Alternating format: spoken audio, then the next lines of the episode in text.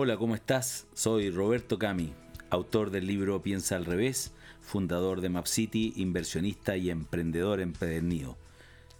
Bienvenido a un nuevo episodio de mi podcast Piensa al revés. Hoy quiero que conversemos sobre un tema que está muy de moda y estoy seguro que estarás de acuerdo conmigo en varios de los conceptos que aquí voy a tratar. El título de este episodio se llama La competencia pasó de moda. Hay un término al que me gusta mucho referirme, por lo que lo he usado reiteradamente en mis charlas. También le he sacado literalmente el jugo en mis posts y en mi libro Piensa al revés, ya que en mi opinión no considerarlo es uno de los pecados capitales en el mundo empresarial actual. Te hablo del término competition, competir y colaborar a la vez. Digo mundo empresarial, aunque son las startups las que en mayor medida entienden y practican la colaboración. Son ellas las que están desencadenando la revolución más importante que hemos visto desde la revolución industrial, cuyas empresas de rápido crecimiento y que gracias a la tecnología y la innovación en sus modelos de negocio están cambiando el mapa de poder de las empresas más grandes e influyentes del mundo. Pero no se trata de una moda, sino que de los nuevos valores y estilos de liderazgo que han llegado de la mano de las nuevas generaciones de empresarios y emprendedores, que entienden que la colaboración y la preocupación por el otro y el medio ambiente son la forma moderna de hacer empresa.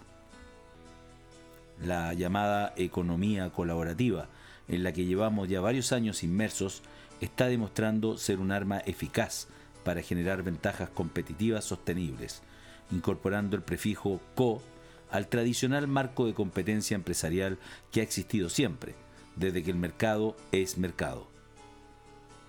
En la economía tradicional, las empresas han intentado controlar y maximizar el poder de toda la cadena productiva, lo que no solo es ineficiente, sino que además genera problemas de mercado por concentración e integración.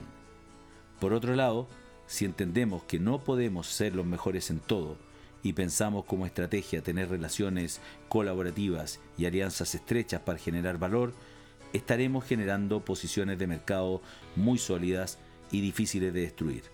Aquí el viejo refrán pastelero a tus pasteles queda muy pero muy bien.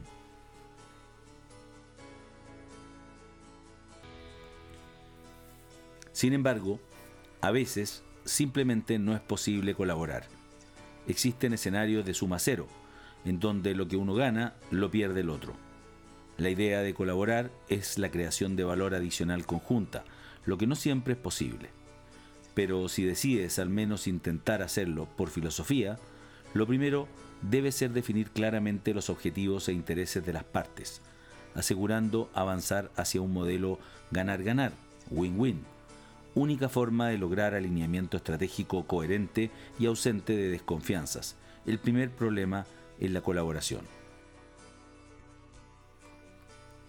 El ahorro de costos, mejoras en el time to market, sinergias y ahorro de ineficiencias es indiscutible. Muchos nuevos líderes están experimentando tímidamente sobre esta nueva forma de competir y han puesto en marcha comportamientos mixtos de cooperación y competencia basados en la filosofía básica de competir sin destruir. Ejemplos de forma de competencia hay muchas. Podrías, por ejemplo, colaborar y establecer alianzas con empresas que te ayuden a expandir tu negocio más allá de tus posibilidades geográficas. O bien, con otras que complementen tu oferta y mejoren tu propuesta de valor, incluso aunque algunos de sus productos pudiesen ser sustitutos de los tuyos. Competir significa un sinfín de cosas. No es solo una simple declaración de intenciones. Significa estar abiertos a compartir información estratégica del negocio, a hablar de nosotros en vez de pensar solo en uno mismo. Exige un estilo de liderazgo que promueva la autoconfianza y una cultura creativa con foco en la innovación. No es inusual, entonces, ver alianzas comerciales entre empresas del mismo rubro, las que muchas veces, si no se aliaran, no podrían enfrentar los desafíos de proyectos de mayor envergadura, en donde muchas veces la especialización es parte fundamental del éxito. A pesar de las grandes ventajas de competir, la mayoría de las empresas insisten en solo competir, mirándose el ombligo como si no existiese nada más allá afuera.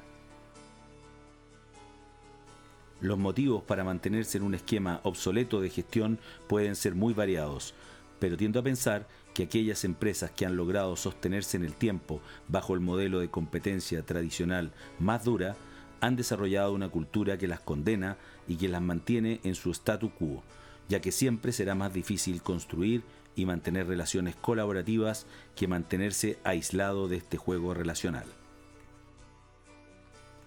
Aquellas empresas que han logrado dar el paso de pasar a relaciones colaborativas han demostrado que ganan más y son más rentables socialmente.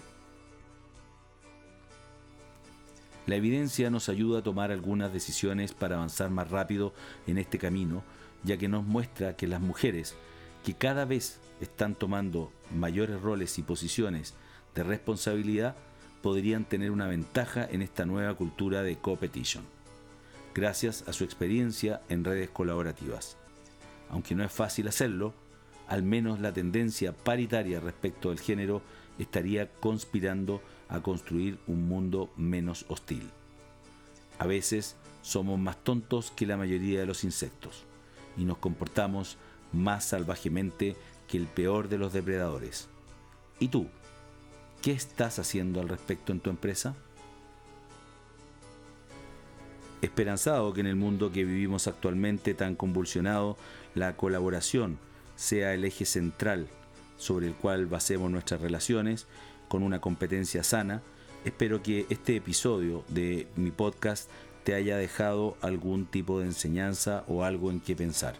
Te recuerdo también que siempre puedes revisar mis posts que están todos en mi blog piensaalrevés.cl, en donde también podrás escuchar el resto de los episodios de este podcast e incluso poder agendar una hora conmigo para discutir o conversar sobre algún nuevo proyecto, alguna idea de negocios o simplemente una hora de consultoría para tu desarrollo profesional. Nos estamos viendo en el próximo episodio, espero con un tema tan interesante como el de hoy.